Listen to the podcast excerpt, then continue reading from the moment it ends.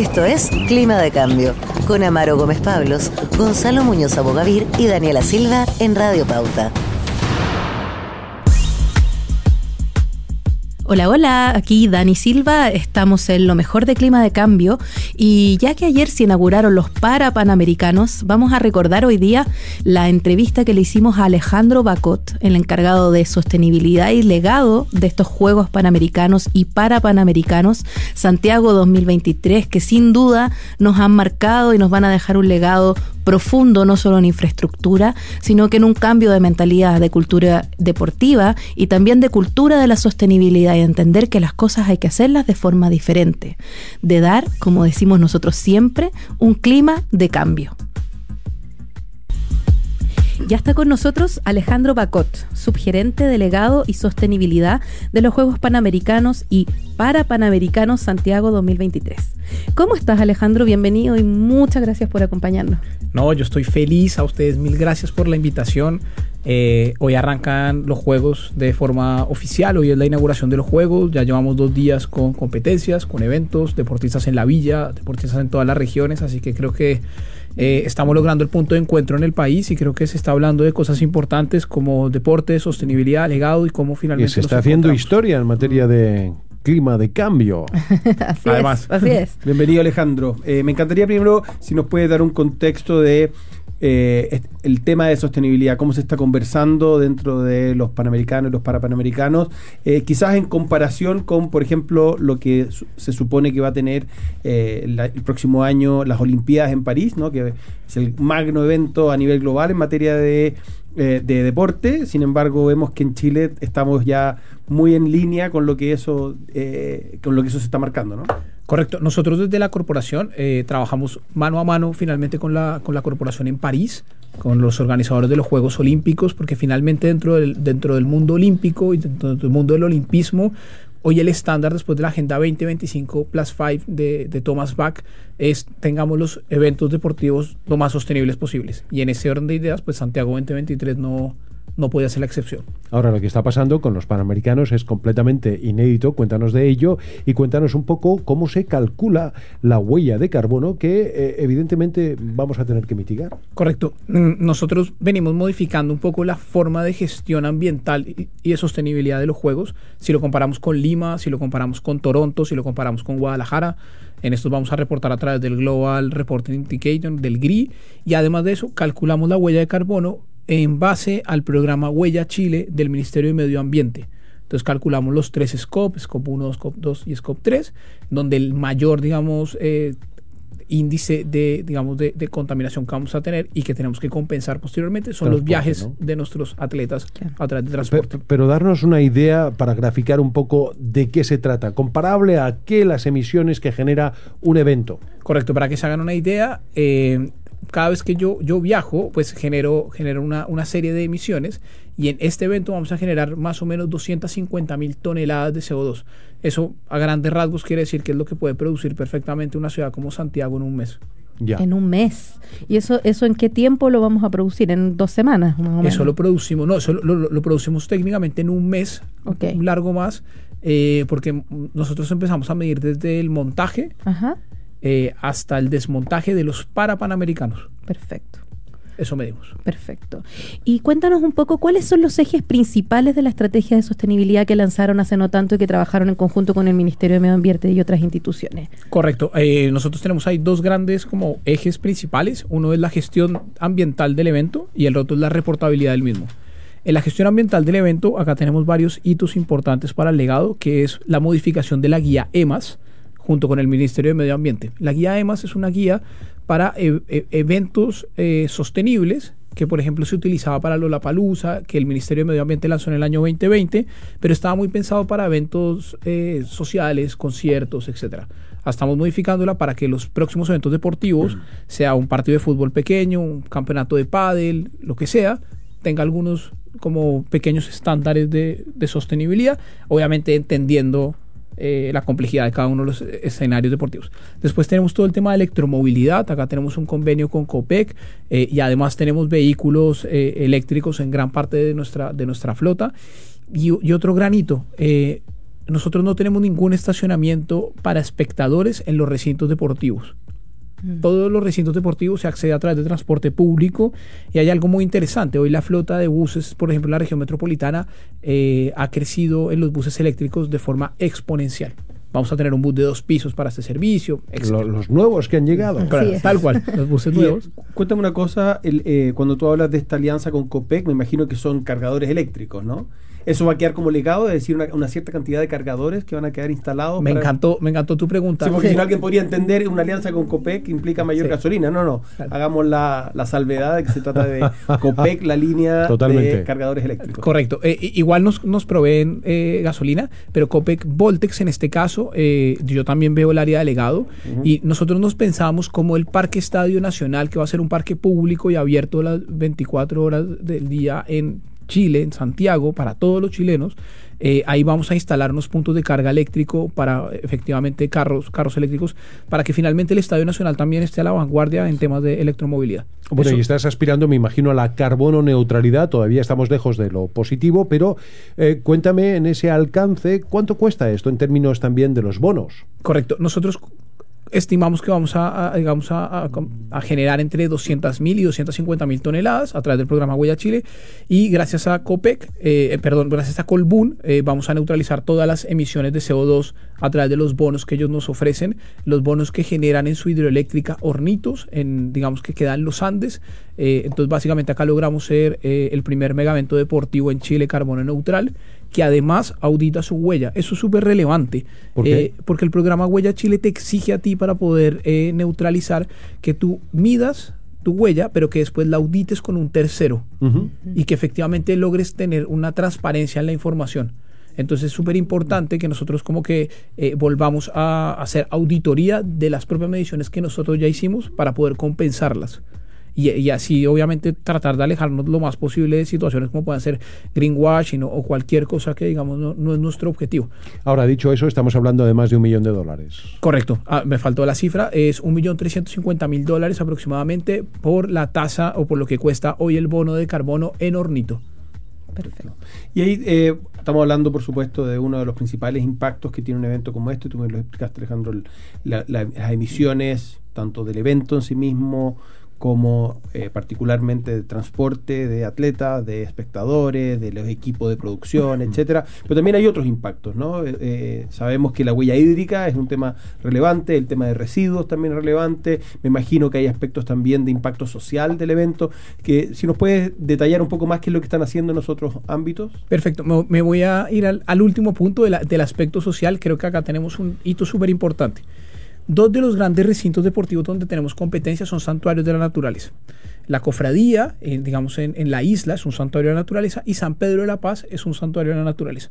En estos dos escenarios tenemos, digamos, trabajo mancomunado con todas las instituciones públicas y privadas que ahí Perdón, trabajan. eso para que la gente lo entienda, son lugares donde se hace fundamentalmente vela. Vela. ¿no? Vela y remo. Vela y remo, perfecto.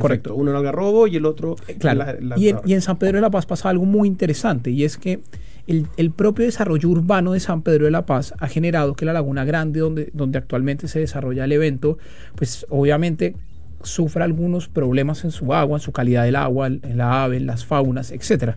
Eh, y, y en algún momento nos preguntábamos ya, ¿es viable hacer este evento en este lugar con el impacto que vamos a generar?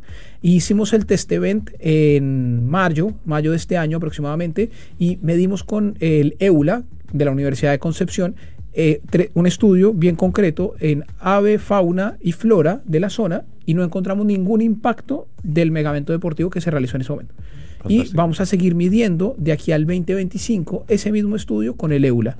Eso está obviamente conversado con toda la eh, comunidad de San Pedro de la Paz y, y- y eso ha sido súper gratificante y súper bueno para, para los juegos porque finalmente es una comunidad que ha estado supremamente encima de los juegos de, de forma de fiscalización Ujú. de fiscalización positiva, entonces están encima de nosotros junto con la municipalidad, como Porque quieren, preguntando. quieren su entorno, es natural. Y Claro. ahora te preguntaba Gonzalo justamente por la eh, huella hídrica y también la otra consideración, el manejo de residuos, que me imagino que son los ítems estándar, ¿no? ¿Cómo lo tienen visto? Correcto. La huella hídrica, eh, tenemos hitos importantes, por ejemplo, en Quillota, Quillota, un espacio de, de poca agua, la construcción eh, de todo el, digamos, de todo el sector de la, de la triple muestra de, de ecuestre, lo que se llama llama el cross Sí. country del, del segundo día finalmente, eh, ahorra un 40% de agua comparado con la pista que está al lado. Además, diseñada obviamente por el mismo diseñador francés que va a diseñar París 2024. Eso ya digamos que es algo muy lindo, bastante positivo.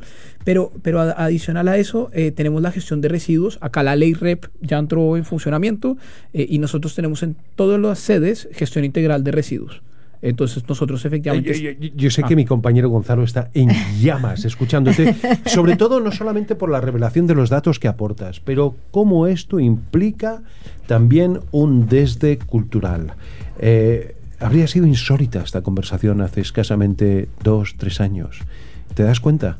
Sí, eh, es súper interesante. A nosotros en la corporación nos costó mucho al principio eh, hacer, hacer de este tema un tema. Hoy en día estamos todos en el mismo barco, pero es absolutamente real. No hay ninguna posibilidad que nosotros un evento como esta envergadura, cosas tan básicas como el plástico PET de las botellas, en este caso Cachantún, con el que tenemos otra alianza, no las reciclemos. Mm. Si hoy existen las máquinas para reciclarlas y lo único que toca poner es un, eh, di- digamos, Un recipiente. un recipiente para PET, Exacto. nada más. Exacto. Estamos conversando con Alejandro Bacot, subgerente de legado y sostenibilidad, y es ahí donde me quiero detener. Hay también una mirada detrás de tu cargo, ¿no? Es un, un nombre bastante curioso. ¿Cómo de alguna manera vinculan y, y hacen de alguna manera una relación entre sostenibilidad y el legado entonces que nos va a quedar a los santiaguinos y al país en general con estos juegos? Correcto. Eh, el área de legado, digamos, es esencial para un mega evento deportivo como este. El país se gasta más o menos 770 millones de dólares en un mega evento deportivo como este. Eh, derivado de los estudios económicos que hicimos, hay un 18% de profit positivo solamente por la inversión que hacen los juegos. Entonces, finalmente es como... eh, eh, digamos, junto, junto con el gobierno nacional hemos sacado la, el, el, digamos, el, el legado comienza, lo que ustedes han visto en un hashtag, Sí. que es finalmente cómo nos pensamos Chile, megaventos deportivos y cómo nos pensamos el deporte hacia el futuro. Y el, por ejemplo, el uso del Estadio Nacional, cómo nos pensamos que los futuros megaventos deportivos, por eso la guía EMAS con el Ministerio de Medio Ambiente es esencial, porque si yo voy a organizar, eh, digamos, deportes, yo insisto, el, el ejemplo del pádel es súper concreto. Hoy pádel se juega en todas las ciudades, se juegan todos los todo el tiempo, que, la- sí. lástima que no esté en el programa panamericano, pero a lo que voy es, eh, ¿cuántos residuos genera? Y es súper fácil poner puntos, eh, digamos, poner, por ejemplo, poner puntos de carga en algunos, en algunos recintos, eh, sistemas de, de- manejo de residuos, etcétera. Entonces, eh, pensamos que es la forma de, de hacer los juegos y el legado finalmente es qué le queda a Chile y qué le queda a las Américas en grandes dimensiones. Tenemos todo el impacto social. Por ejemplo, acá teníamos algo que se llama el programa Conoce tu Estrella, que llevar a deportistas a colegios. Hicimos de Arica a Punta Arenas completo, deportistas panamericanos y para panamericanos, hombres y mujeres, para que motivaran obviamente a los niños, el programa de educación, el programa de voluntarios.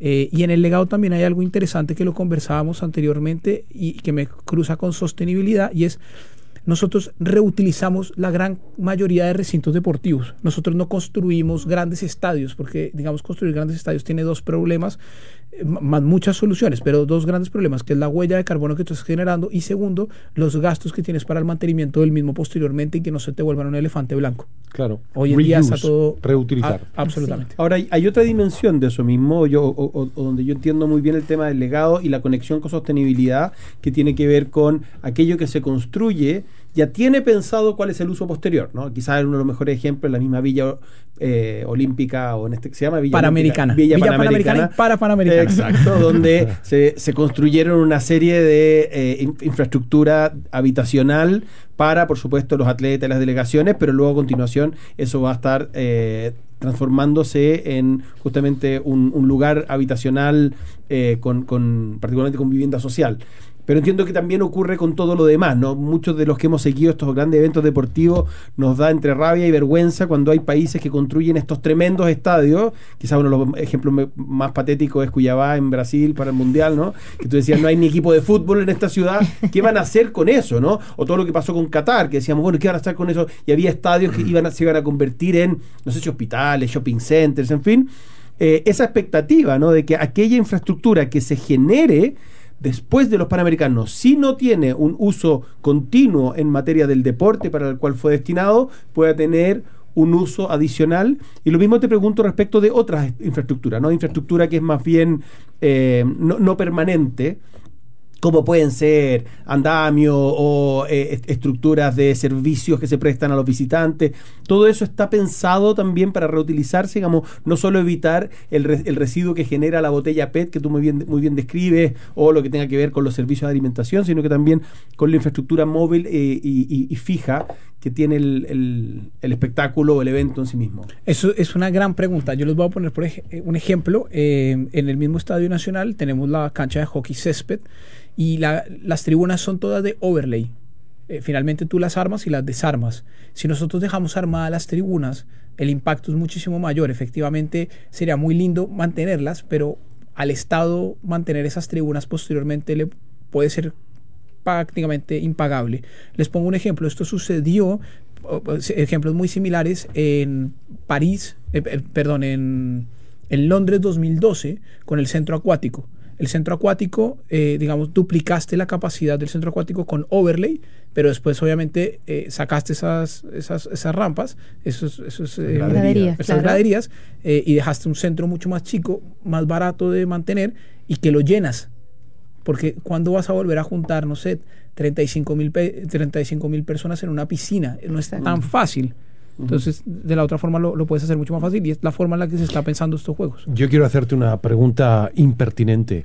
Eh, ¿Cuál de las disciplinas deportivas es, en términos de emisiones CO2, la más sucia? Fruta, depende. Tiros kit, no sé. Es que es, es una gran, gran, gran pregunta, porque miren, si yo dijera, por ejemplo, que, que los deportes de que, que- que los deportes colectivos, cuando tú tienes que movilizar a 20 deportistas, es alto, podría ser, pero también tengo deportistas donde son deportes individuales que tienen solo uno o dos. Eh, yo creo que los, los deportes en sí generan más contaminación en la medida que tú construyes infraestructura a su servicio. Es básicamente eso, Natación. natación. Natación, tú vas a hacer una Unos piscina cochinos entera. ellos, exacto. O sea, se lavan. se lavan. Hay Es, una- es un buen lugar para De eso bañarse. estamos hablando. joder, por eso lo estoy poniendo yo en el tapete. Pero es una muy buena pregunta, no, no, no, no lo tenemos mapeado. Oye, Alejandro, a mí, bueno, salta, salta a la vista, o más bien al oído, que tú no eres chileno, probablemente de origen, ¿no? Estábamos comentando de dónde venía. A mí me salta, me salta la, la, la atención, me llama la atención de por qué llegas acá, por qué se genera este cargo, todos los Juegos Panamericanos lo tienen. O sea, te está preguntando los por qué sigues años. hablando como colombiano. No, no, no, no, si yo no tengo Y tema con los yo, acentos. Yo sé que yo sé dónde vas. No, me encanta lo cosmopolita. No, quiero saber, ¿este cargo siempre ha existido? ¿Te llaman a ti porque tú lo has hecho en otros lugares? Eh, ¿Cómo surge? ¿Siempre se ha llamado legado y sostenibilidad o es algo que a lo mejor se definió para esta para este tipo de juego? No, gran- ¿Cómo ha sido? Gran pregunta. Este cargo, este cargo se creó en enero del 20, enero marzo del 2022. Eh, llegó una gerente argentina extraordinaria. Yo no la pude conocer. Ella me entrevistó a mí para el cargo. Ella se iba. eh, lo tomé yo y básicamente yo lo que hice fue ejecutar una pega muy bien hecha. Eso, digamos, es la realidad de las cosas. Eh, y un poco mi background, yo me especialicé en olimpismo, en organización de eventos olímpicos en Grecia, donde tuve la oportunidad de hacer una maestría con una beca y empecé a gestionar. Logré juntar un gran equipo. Finalmente creo que la sostenibilidad es inviable solo. Eh, y logré algo súper importante y es eh, enamorar a la corporación y enamorar al mundo deportivo de que si el evento no es sostenible, tampoco genera legado ni tampoco es eficiente. ¿Y cómo publicitan esto más allá de este espacio, por ejemplo? Porque es muy importante el tener el deporte como un gran megáfono que finalmente educa y genera Exacto. cultura. Es, es- es interesante. En, en- a nosotros nos llegan los reportes de redes sociales todo el tiempo. eh, y por ejemplo, en los últimos reportes de los últimos seis meses, la cuarta noticia con más difusión fue la firma del convenio con el Ministerio de Medio Ambiente. Mm. La primera fue que se suponía que Simón Biles iba a venir Claro. de ese nivel. Entonces, para nosotros creo que ha sido un, un- un gran logro y que nos inviten, digamos, a estos espacios es esencial para los juegos. Solo para ponerle el, el toque más técnico a la pregunta anterior. Yo creería que he estado calculando ¿no? en mi cabeza cuál, cuál es el deporte. Yo creo que es equitación. Porque al final lo que tú tienes es, efectivamente, la infraestructura puede pesar bastante, pero se- esa huella se diluye en el tiempo en función de que la vas usando. Por lo tanto, asumamos que la infraestructura se usa durante mucho tiempo. Y después el componente, efectivamente, asumamos lo que es por atleta. ¿no? Entonces, claro. Acá tienes un- el guano, eh, tienes el guano, pero tienes el transporte del caballo. tal cual. Y Y entonces estaba pensando, o pueden ser los barcos, pero el barco no lo tienes que alimentar, mientras que Mm. al caballo lo tienes que alimentar. Y lo otro tiene que ver con cuántos espectadores van. Y eso es interesante entender también. Se mide la huella de carbono de un evento, Alejandro lo hablaba bien, el alcance 3 tiene que ver con la cadena de valor, tiene que ver con cuánto te costó producir todo lo que necesitaste y también la cantidad de gente que está atendiendo. Entonces los, los eventos muy masivos llevan por lo tanto una huella adicional del transporte de esos espectadores. Entonces probablemente la huella de carbono mayor la van a tener o aquellos deportes muy masivos donde tienen una, una cantidad enorme de personas desplazándose al estadio y por eso es muy importante que se desplacen en transporte público porque eso disminuye su huella. Y el otro es aquellos deportes en los cuales un solo atleta tiene que transportar un peso gigante, máxime si es una entidad viva que tiene Exacto. además su huella adicional. Me encanta, Gonzalo. No, No, no, totalmente. No podría, ¿verdad? ¿Te, te puedo llevar al equipo? Sí, sí, que te lleve a la COP, sí. hagan, hagan aquí un trade-off, ¿no? Pónganse de acuerdo. Menos mal que son caballos y no vacas. Exactamente. Así es. Bueno, Alejandro, queremos agradecerte que nos hayas acompañado y dejarte invitado a que cuando cerremos los juegos también evaluemos, ¿no? Cómo, cómo resultó esto como primera experiencia de sostenibilidad, además de un evento mega deportivo. Así que seguramente te vamos a estar invitando más adelante. No sé, chiquillos, si ustedes quieren agregar algo para cerrar. No, no, Gonzalo, te simplemente veo. gratitud y me admira y, y- y agradezco sobre todo, ¿verdad?, el dominio que tienes y la convicción, porque eso se nota, se nota aquí en el estudio teniéndote, así es que muy agradecido. de No, muchas gracias. Mil gracias. Esperamos, eh, nosotros en enero publicamos nuestro GRI, nuestro Global Report Information. Perfecto. Eh, esperamos la, la última semana de enero. Eh, en febrero, la primera, segunda semana, ahí emitimos la certificación de huella de carbono. Entonces, digamos, yo creo que esos son los momentos importantes para la gente más experta y más avesada. Ahí es el momento de estar fiscalizándonos y estar encima de, de los datos. Ahí te invitaremos entonces, de Así todas será. maneras. Gracias. Muchas gracias por haber venido, gracias. Alejandro. Excelente evento. A No, remangarse sí, sí, ahora, que salga todo bien. Exactamente. Mil gracias. Gracias. Esto es Clima de Cambio, con Amaro Gómez Pablos, Gonzalo Muñoz Abogavir y Daniela Silva en Radio Pauta.